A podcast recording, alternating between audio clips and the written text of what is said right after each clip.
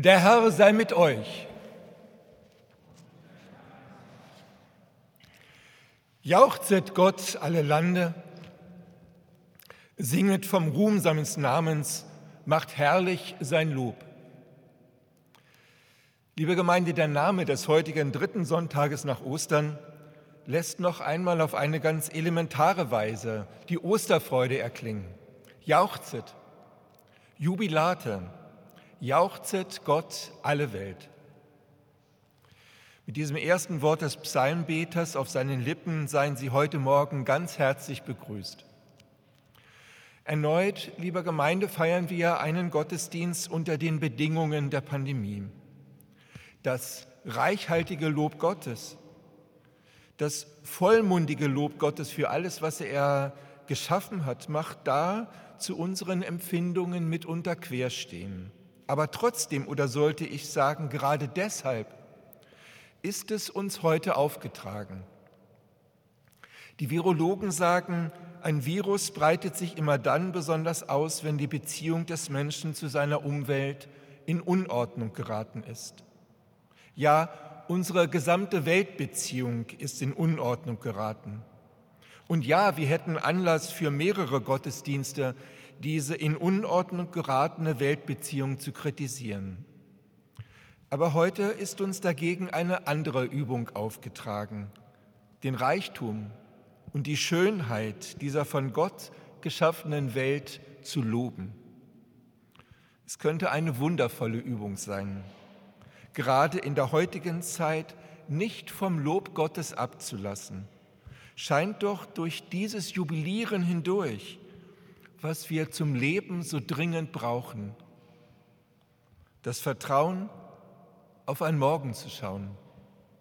Das Atmen in ungefilterter Luft und die Hoffnung, dass Gott unser Leben hält. Darum jauchzet Gott alle Lande, singet vom Ruhm seines Namens und macht herrlich sein Lob. Amen.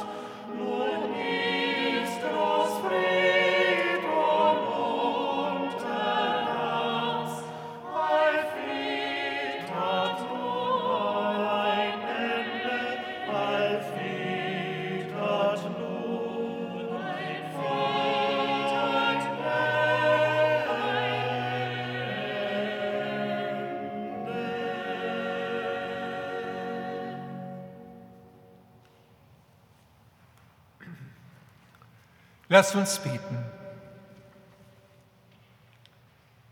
Herr Jesus Christus, du kommst zu uns in deinem Wort, in deiner Liebe und in deiner Zuwendung. Zeige uns täglich neu die Schönheit unseres Lebens. Zeige uns täglich neu den Reichtum der Schöpfung Himmel und Erde. Zeig uns täglich neu, wie schön diese Welt ist und wie schön sie sein kann in Frieden und Gerechtigkeit. Schenke uns Freude an der Gemeinschaft der Schwestern und Brüder und bewahre uns die Liebe zu deinem Wort. Das bitten wir dich, der du mit dem Vater und dem Heiligen Geist lebst und regierst von Ewigkeit zu Ewigkeit. Amen.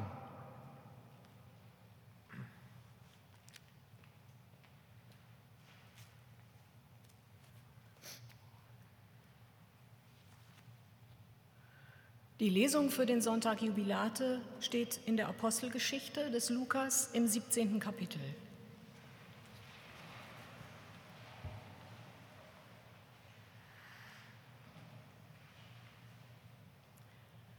Paulus stand mitten auf dem Areopag und sprach, ich sehe, dass ihr die Götter in allen Stücken sehr verehrt. Denn ich bin umhergegangen und habe eure Heiligtümer angesehen und fand einen Altar, auf dem stand geschrieben, dem unbekannten Gott. Nun verkündige ich euch, was ihr unwissend verehrt. Gott der die Welt gemacht hat und alles, was darinnen ist, er, der Herr des Himmels und der Erde, wohnt nicht in Tempeln, die mit Händen gemacht sind. Auch lässt er sich nicht von Menschenhänden dienen wie einer, der etwas nötig hätte, da er doch selber jedermann Leben und Odem und alles gibt. Und er hat aus einem Menschen das ganze Menschengeschlecht gemacht damit sie auf dem ganzen Erdboden wohnen.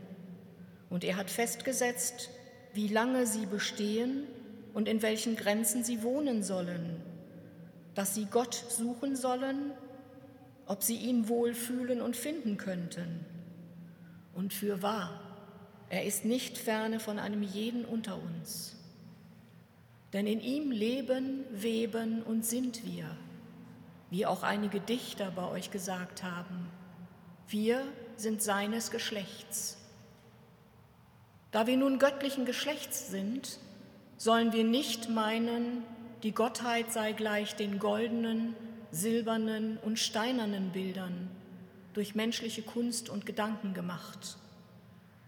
Zwar hat Gott über die Zeit der Unwissenheit hinweggesehen, nun aber gebietet er den Menschen, dass alle an allen Enden Buße tun denn er hat einen Tag festgesetzt, an dem er richten will den Erdkreis mit Gerechtigkeit durch einen Mann, den er dazu bestimmt hat, und hat jedermann den Glauben angeboten, indem er ihn von den Toten auferweckt hat.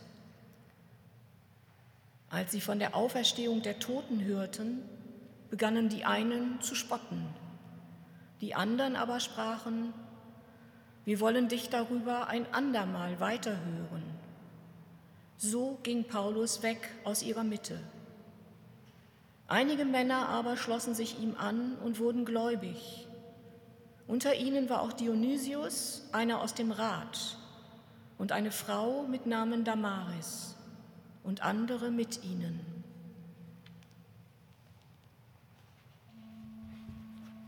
Halleluja.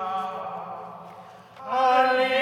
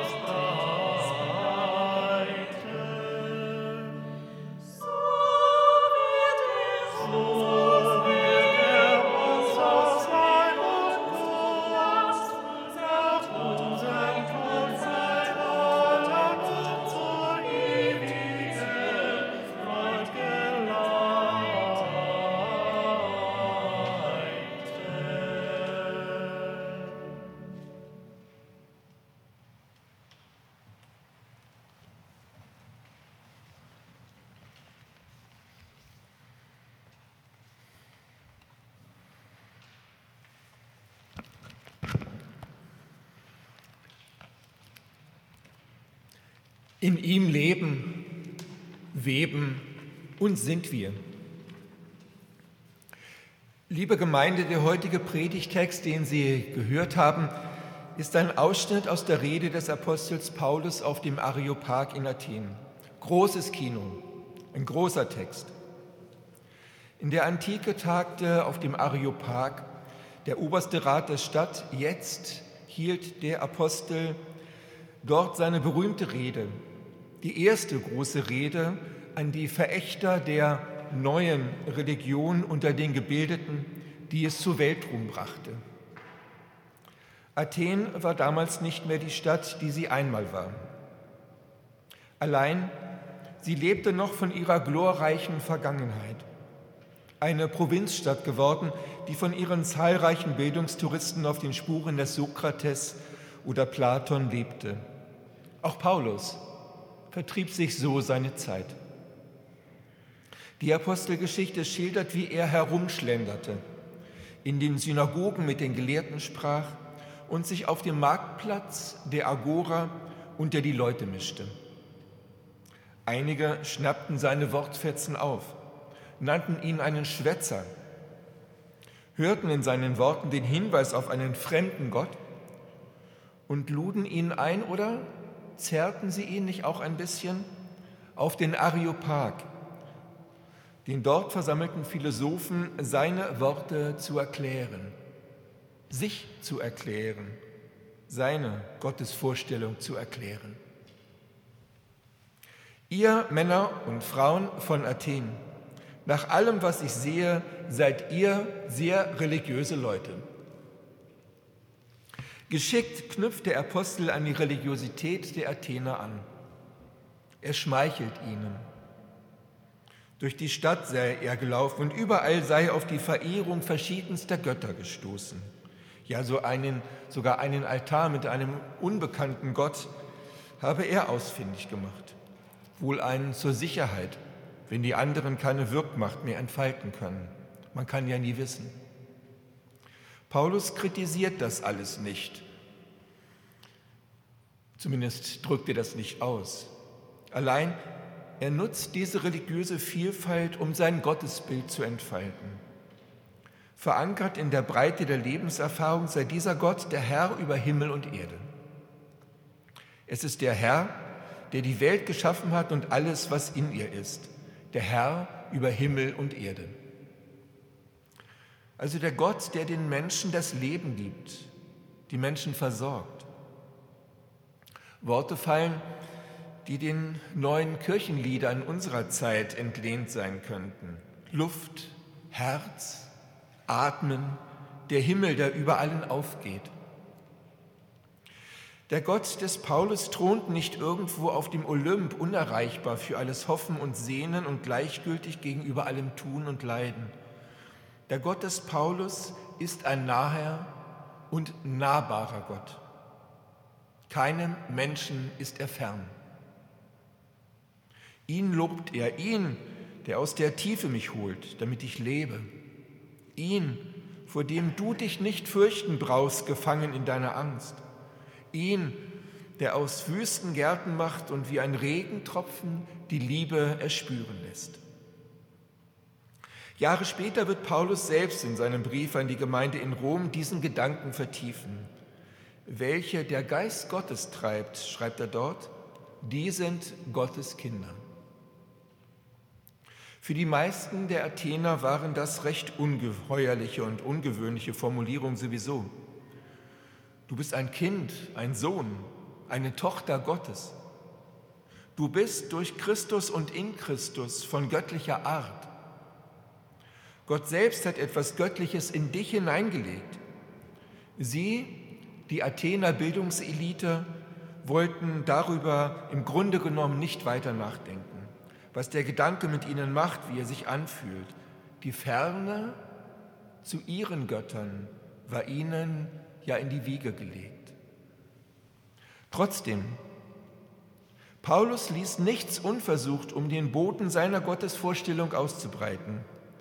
In menschlichen Urgefühlen, der Theologe Wolfhard Pannenberg hat dazu gesagt, in dem Empfinden, dass in jedem Menschen religiöse Gefühle auf eine elementare Art vorhanden sind. In ihm leben, weben und sind wir. Aber ist das schon Gottesbeweis genug? Wie steht es um die Rede, dass wir alle Kinder Gottes seien, wenn wir an die Gotteskämpfer in Nigeria denken, an die Toten im Mittelmeer, an die grenzenlos erscheinenden Superlative des Reichtums auf der einen und die harte, bittere Realität der Armut auf der anderen Seite?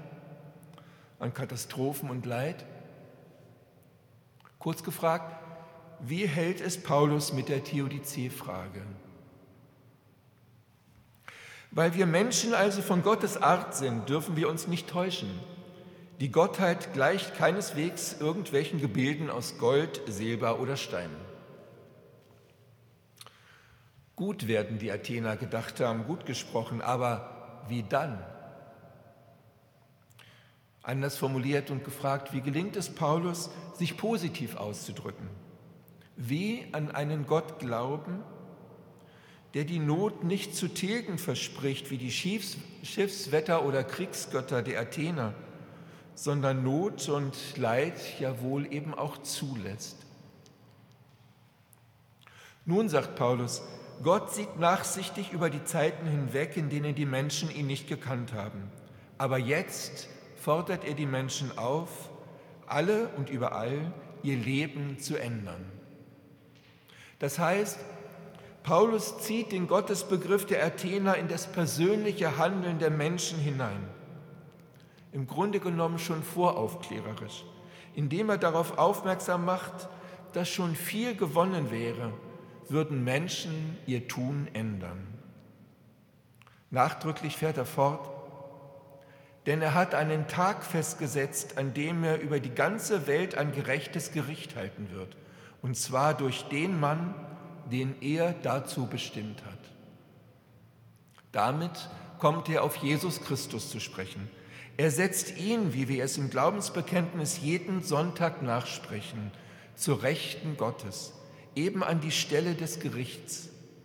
Seine Christologie ist eine, die am Ende beginnt. Denn, so fährt Paulus fort, dass dieser Mann wirklich dafür bestimmt ist, hat Gott allen Menschen durch seine Auferweckung von den Toten bewiesen. Die Rede des Paulus endet so mit einem Ausblick auf das Handeln Gottes am Ende der Zeit. Die Auferweckung von den Toten zeigt, wie ernst Gott es mit der Gerechtigkeit meint. Wer an die Auferstehung glaubt, lässt sich nicht so leicht zum Schweigen bringen, wenn die Mächtigen die Angst vor dem Tod ausnutzen. So jemand lebt dann auch gefährlich, vielleicht nicht unbedingt in unseren heutigen Zeiten, aber damals in Athen. Galt er doch schnell als unerschrockener Kritiker der Zustände seiner Zeit.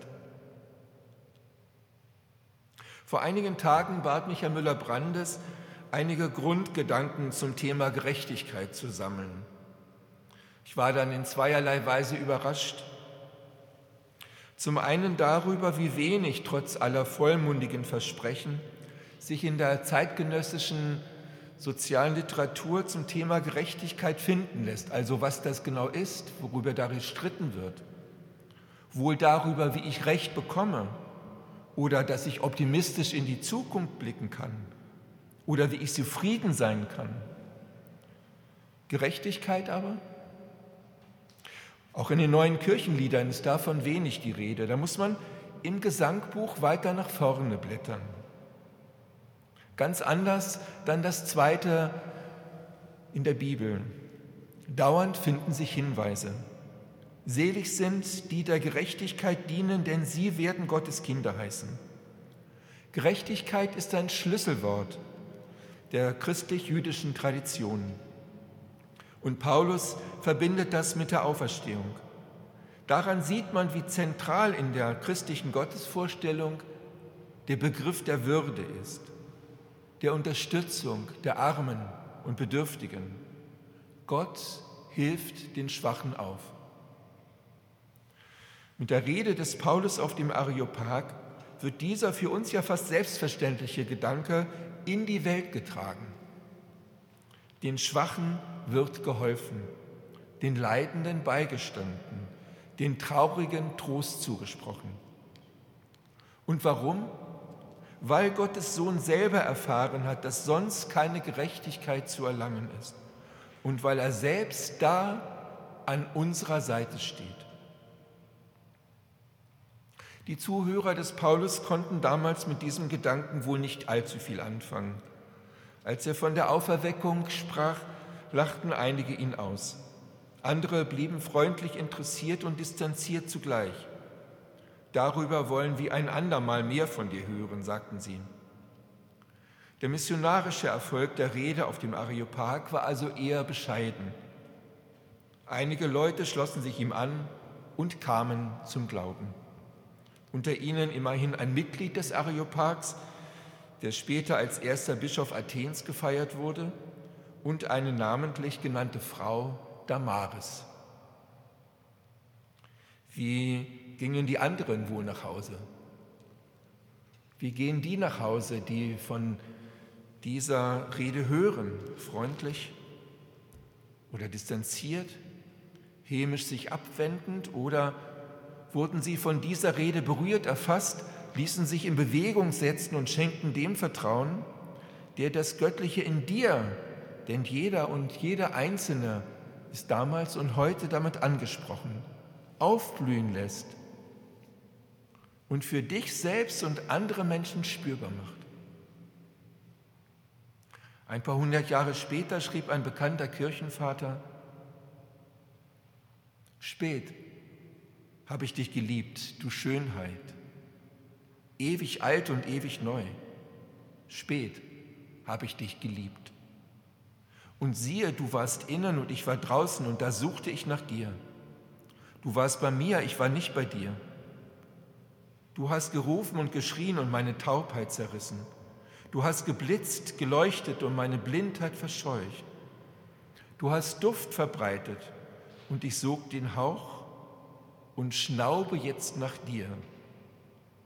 Ich habe gekostet, nun hungere ich und dürste. Du hast mich berührt und ich brenne nach dem Frieden in dir. Augustin hieß dieser begabte Dichter. Er hätte auch sagen können, Gott ist gegenwärtig. In ihm leben, weben und sind wir. Gott sei Dank, dass das so ist und so bleibt. Amen.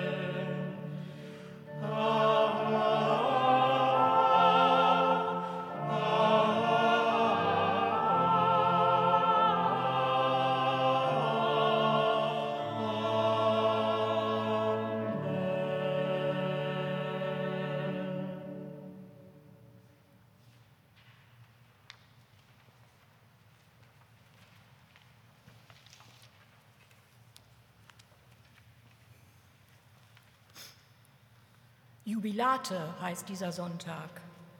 Lobt den Herrn alle Heiden, preist ihn alle Völker. Dass wir dies in der Marktkirche in Präsenzgottesdiensten tun können, ist ein großes Geschenk. Das wird mir immer wieder klar, wenn ich mit Menschen aus anderen Gemeinden ins Gespräch komme, die mir sagen, wie besonders das sei. Deshalb möchte ich an dieser Stelle Danke sagen allen, die diesen Gottesdienst gestaltet haben, durch Wort, Gesang, Musik und Organisation.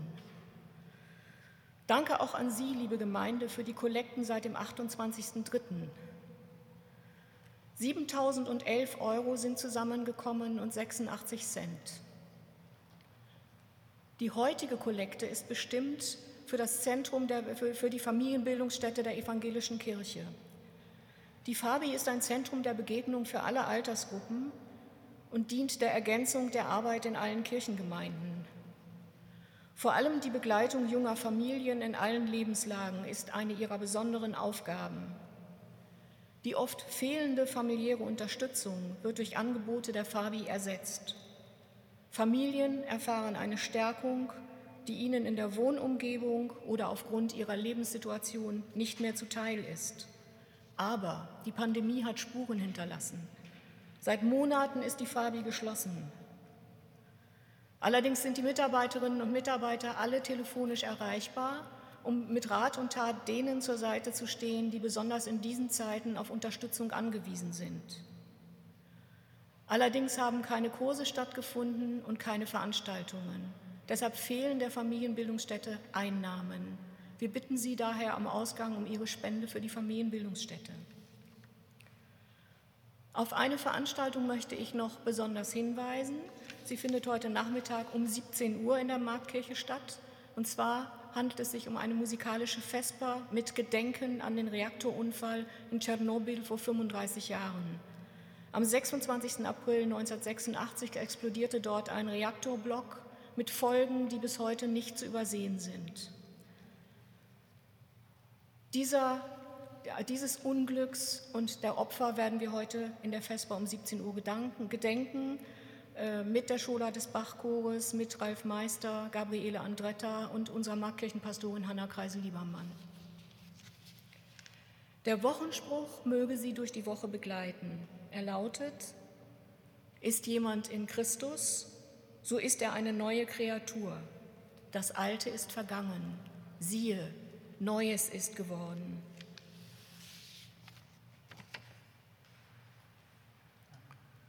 Und so lassen Sie uns Fürbitte halten. Lebendiger Gott, du lädst uns ein, unser Leben mit dir zu leben. Du machst unsere Lasten leichter, du tröstest die Traurigen und schenkst uns immer wieder neue Hoffnung. Dafür danken wir dir. Wir bitten dich heute besonders für die, die an der Covid-19-Pandemie leiden, die an ihr erkranken oder die, die um den Verlust eines geliebten Menschen trauern oder unter den Maßnahmen leiden, die zur Eindämmung der Pandemie ergriffen wurden. So mancher Mensch weiß vor Verzweiflung nicht ein noch aus, ist einsam oder steht ohne Begleitung aufmunternder Worte da. Stehe du ihnen zur Seite und stelle, wo es möglich ist, Menschen in deinen Dienst, die helfen.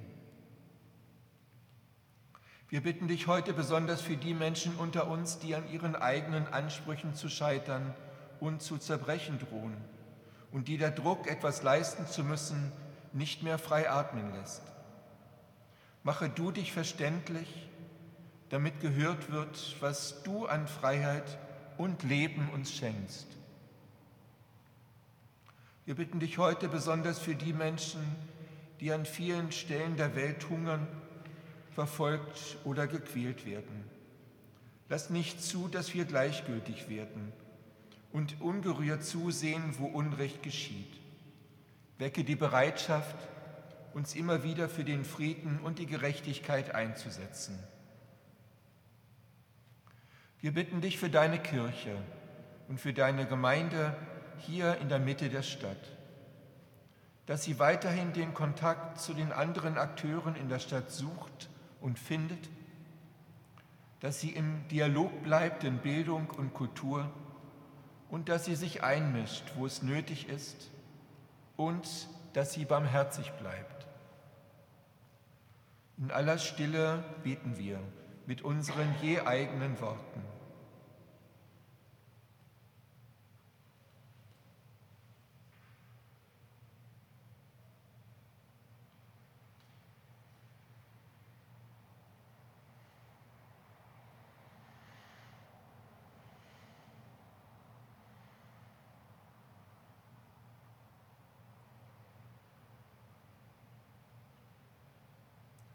Vater unser im Himmel, geheiligt werde dein Name, dein Reich komme, dein Wille geschehe wie im Himmel, so auf Erden. Unser tägliches Brot gib uns heute und vergib uns unsere Schuld, wie auch wir vergeben unseren Schuldigern. Und führe uns nicht in Versuchung, sondern erlöse uns von dem Bösen. Denn dein ist das Reich und die Kraft und die Herrlichkeit in Ewigkeit. Amen.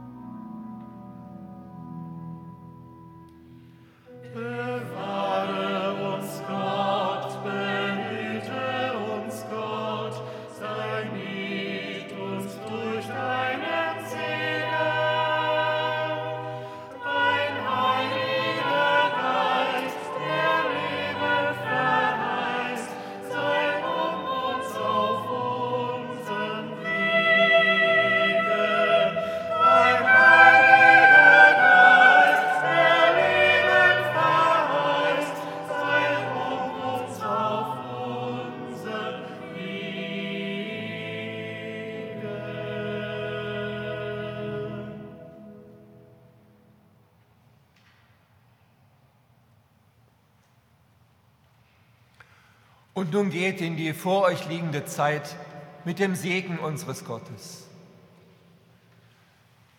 Gott segne und behüte euch.